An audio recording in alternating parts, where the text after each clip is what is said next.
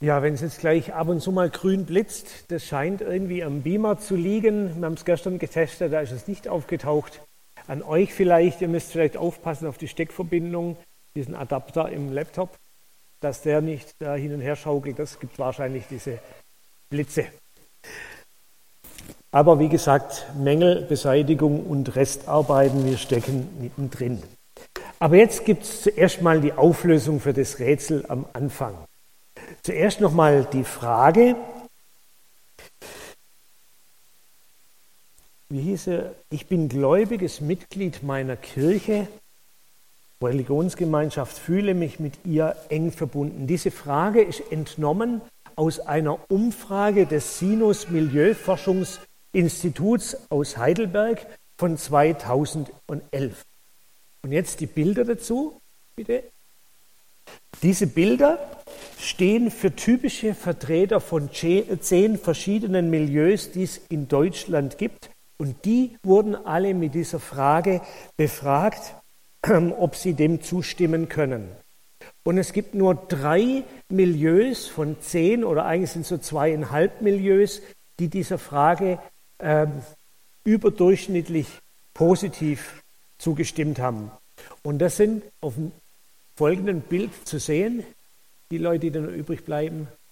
Es sind diese Leute. Die Vertreter von drei Milieus. Ganz oben ähm, haben wir das, das konservativ äh, etablierte Milieu. 15 Prozent sagen, da stimme ich zu. Können wir mal klicken?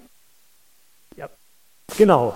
Dann kommt darunter das traditionelle Milieu. Das ist sozusagen die Hochburg der Kirchenverbundenen, der Kirchennahen und dann noch die bürgerliche Mitte, ähm, wo 12 Prozent zustimmen. Insgesamt in der Gesamtbevölkerung sind es nur 9 Prozent der deutschen Bevölkerung, die sagen, ich stimme dieser Aussage zu.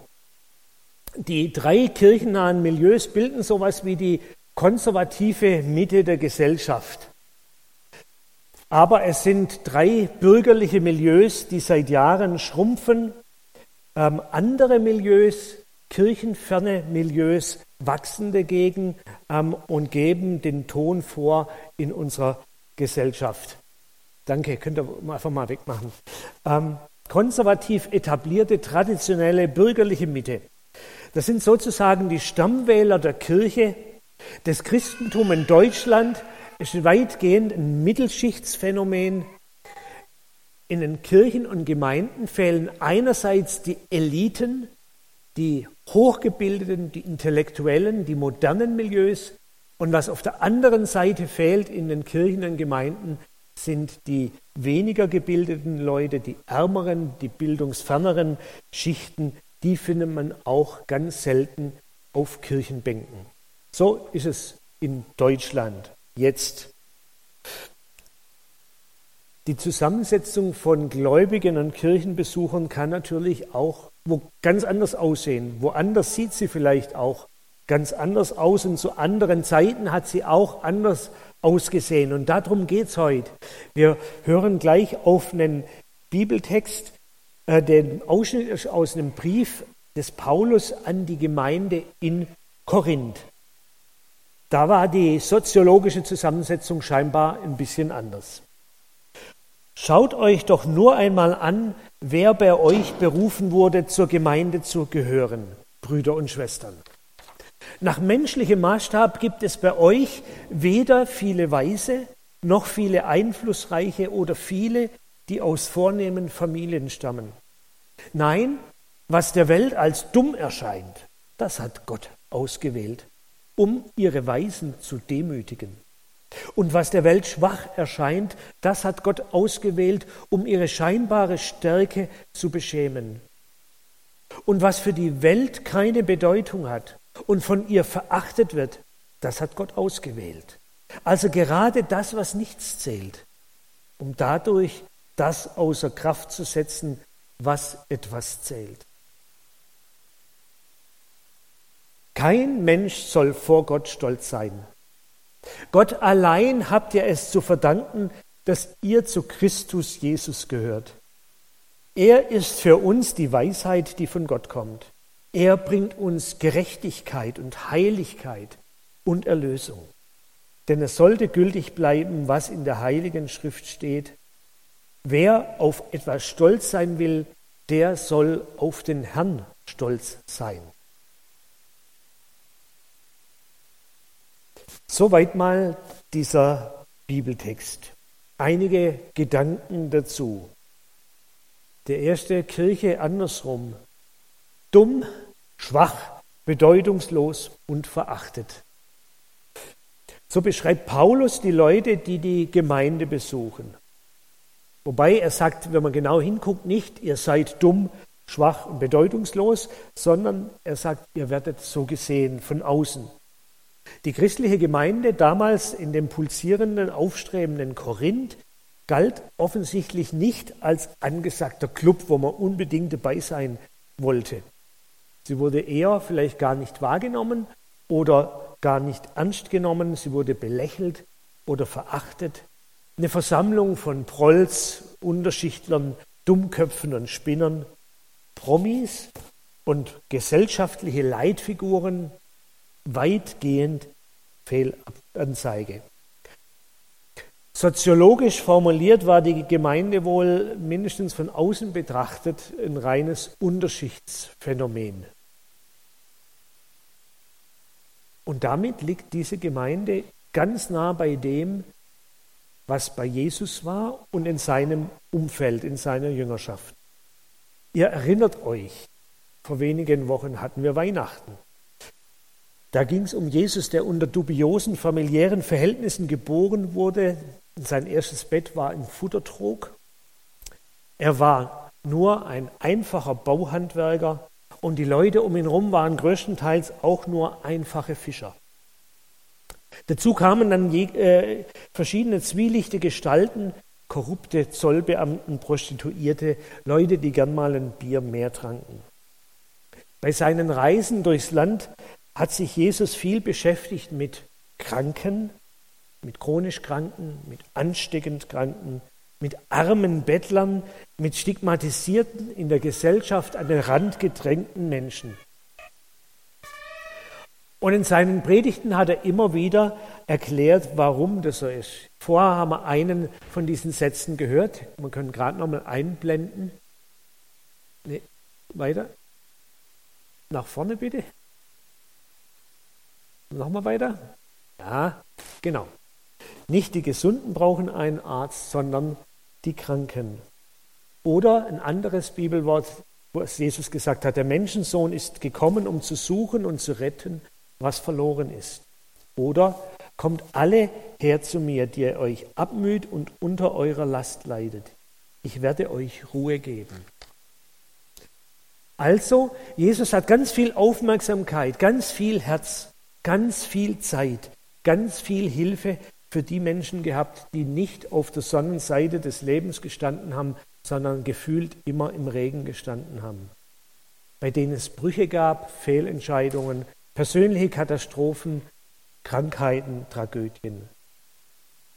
Barmherzig, mit unseren Worten heute vielleicht einfühlsam, empathisch, großzügig, hat sich Jesus denen zugewandt und hat Ansehen und Heil und Heilung in deren Leben gebracht.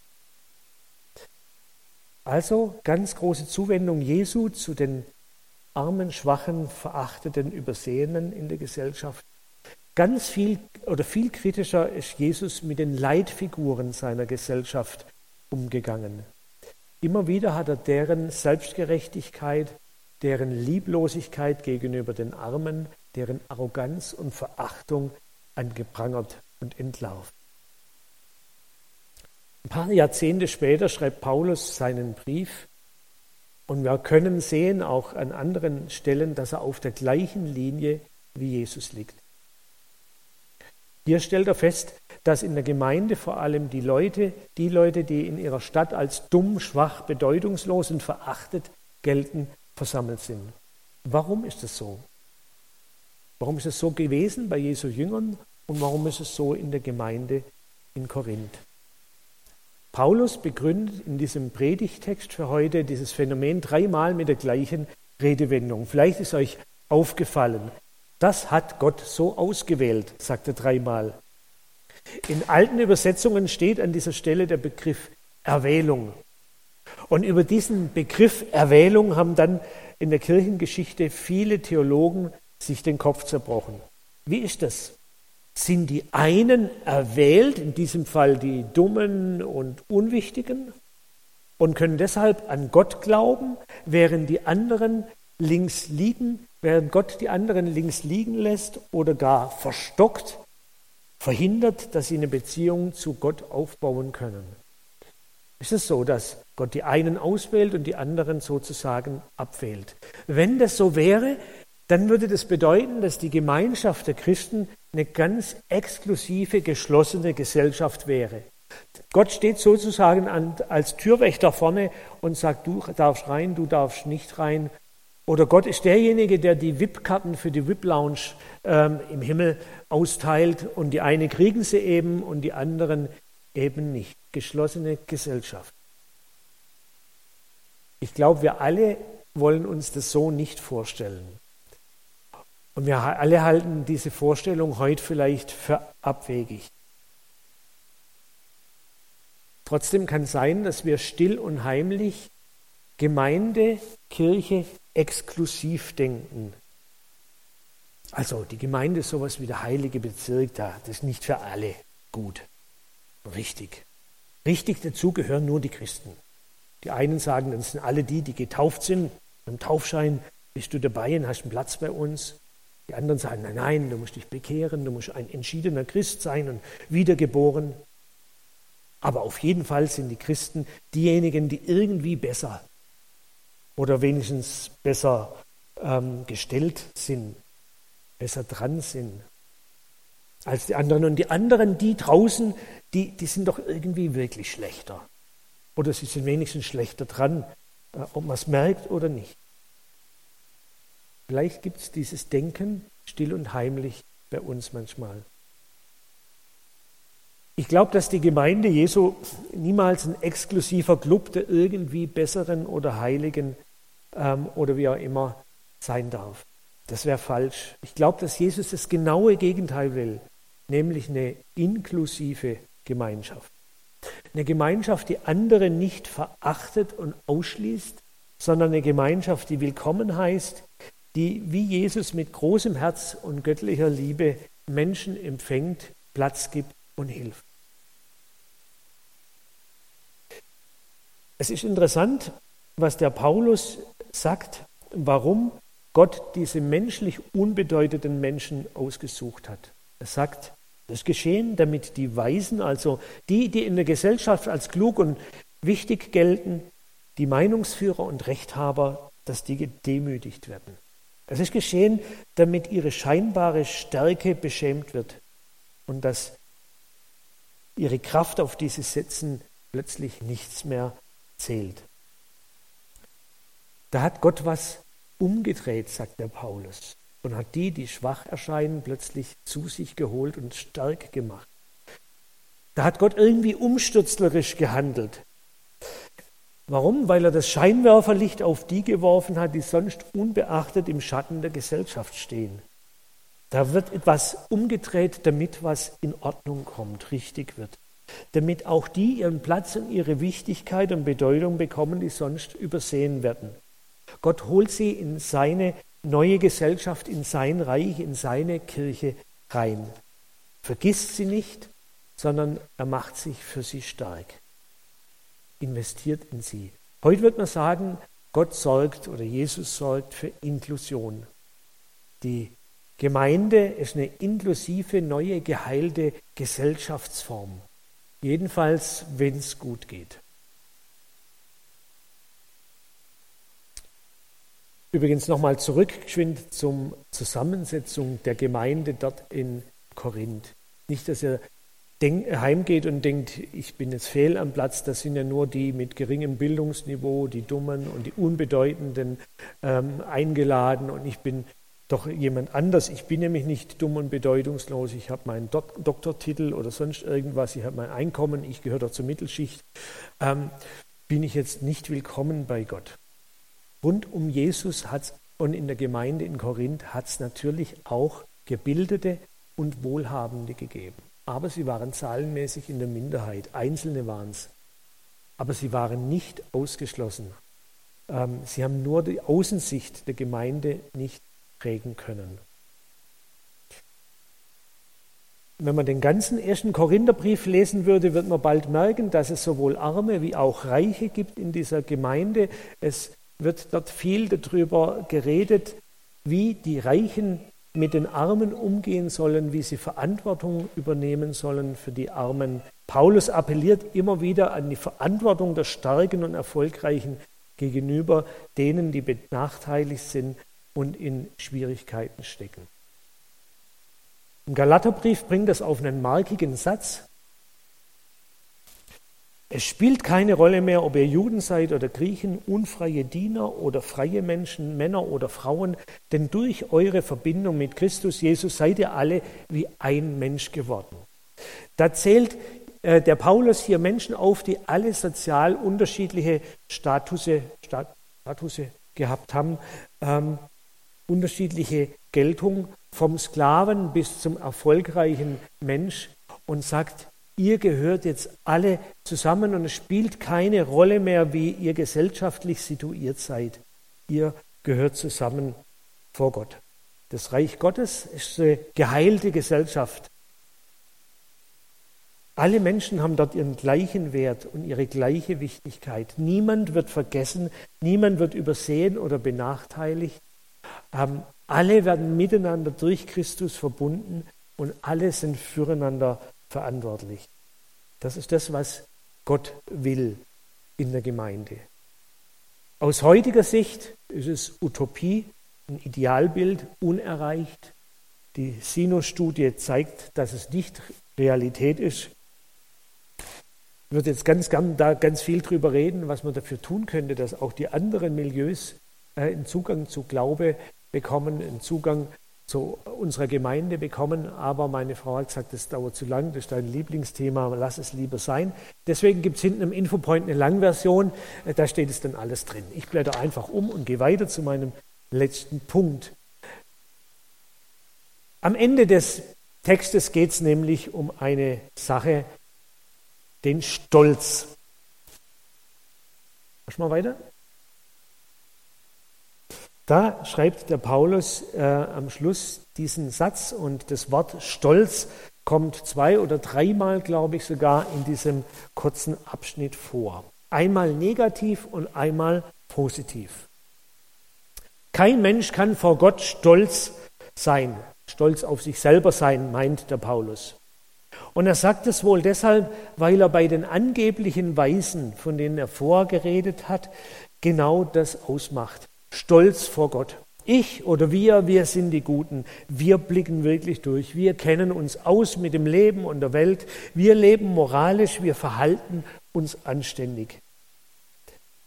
Wenn das Leute damals in Korinth gesagt haben und wenn es heute vielleicht bei uns in der Pauluskirche der eine oder andere still und heimlich denkt, dann liegen wir falsch. Oder nee, dann muss es gar nicht unbedingt falsch sein. Weil es kann ja sein, dass wir wirklich anders leben, verantwortlicher, fairer, anständiger als andere Menschen. Das kann alles stimmen.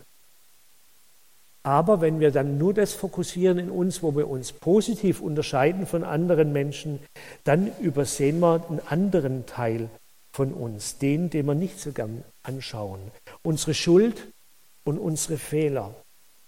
Vielleicht sind die bei uns irgendwie ein bisschen verborgener als bei anderen. Vielleicht spielt sich da mehr im Geheimen und in unseren Gedanken ab.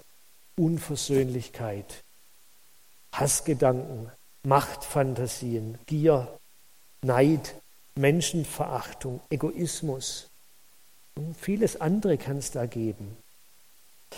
Aber das kann man irgendwie nicht so richtig konkret fassen und dafür wird man auch nicht bestraft. Es gibt keinen Eintrag im polizeilichen Führungszeugnis. Man kann das ganz gut unter der Decke halten. Also fromme, anständige Fassade, aber was steckt dahinter?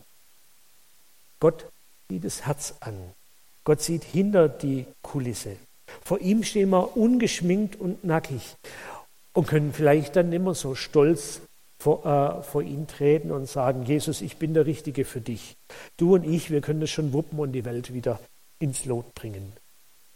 Das kann man dann vielleicht nicht mehr sagen. Das wäre auch eine Täuschung, eine gefährliche Täuschung, weil gefährlich deswegen, weil sie verhindert, dass wir uns uns selber stellen und dass wir uns Gott stellen, dass wir Vergebung und Veränderung beanspruchen und erfahren können. Gesund ist, wenn wir unzensiert vor Gott kommen, wie einst der korrupte Zöllner, von dem Jesus erzählt hat, der sich so sehr schämt, dass er sich in der Synagoge damals nur in die letzte Reihe traut und dort nur einen Satz betet, Gott sei mir armem Sünder gnädig. Dem hat Jesus gesagt, dem wurde in diesem Moment geholfen.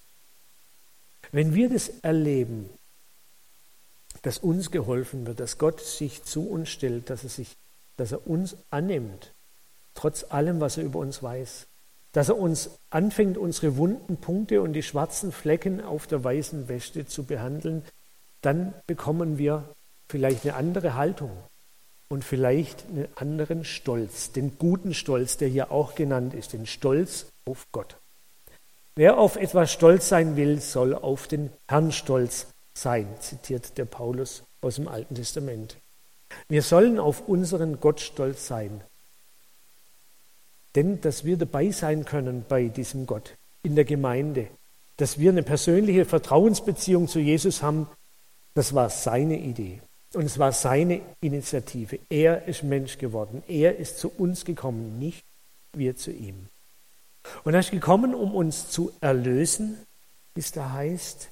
Er will uns befreien von den Folgen von Schuld und Fehlern, die uns angetan worden sind oder die wir selbst uns antun oder anderen antun.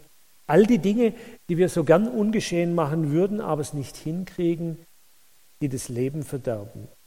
Gott will, dass diese schlimmen und bösen Sachen nicht das letzte Wort haben, nicht unser ganzes Leben und Zusammenleben dominieren.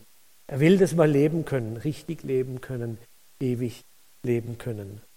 Und dafür schenkt er uns dann auch Weisheit, sowas wie göttliche Klugheit, göttliches Urteilsvermögen, göttliche Wertmaßstäbe. Und er schenkt uns Heiligkeit, sein eigenes göttliches Wesen, das er durch seinen Heiligen Geist in uns legt, mit uns teilt. Erlösung, Weisheit, Heiligkeit. Ich hoffe sehr, dass wir auch was davon abbekommen haben oder dass wir uns danach sehen, und ich glaube, dass Gott uns noch mehr davon abgeben will. Wenn ihr was davon bei euch bemerkt, dann seid stolz. Dann seid stolz nicht auf eure Heiligkeit oder Weisheit. Dann seid stolz auf Gott, der euch zu dem Menschen gemacht habt, der ihr heute sein könnt. Und wenn ihr stolz seid auf Gott, dann drückt es auch aus. Durch euer Lob zum Beispiel. Zum Beispiel, wenn wir jetzt Loblieder singen, wenn wir Jesus anbeten und verehren. Das wollen wir jetzt tun mit einigen Liedern. Lest die Texte, betet die Texte, singt die Texte. Und wer mag, darf gerne dazu aufstehen. Das hilft vielleicht hier ein bisschen, ähm, sich aufzuwärmen, weiß es nicht.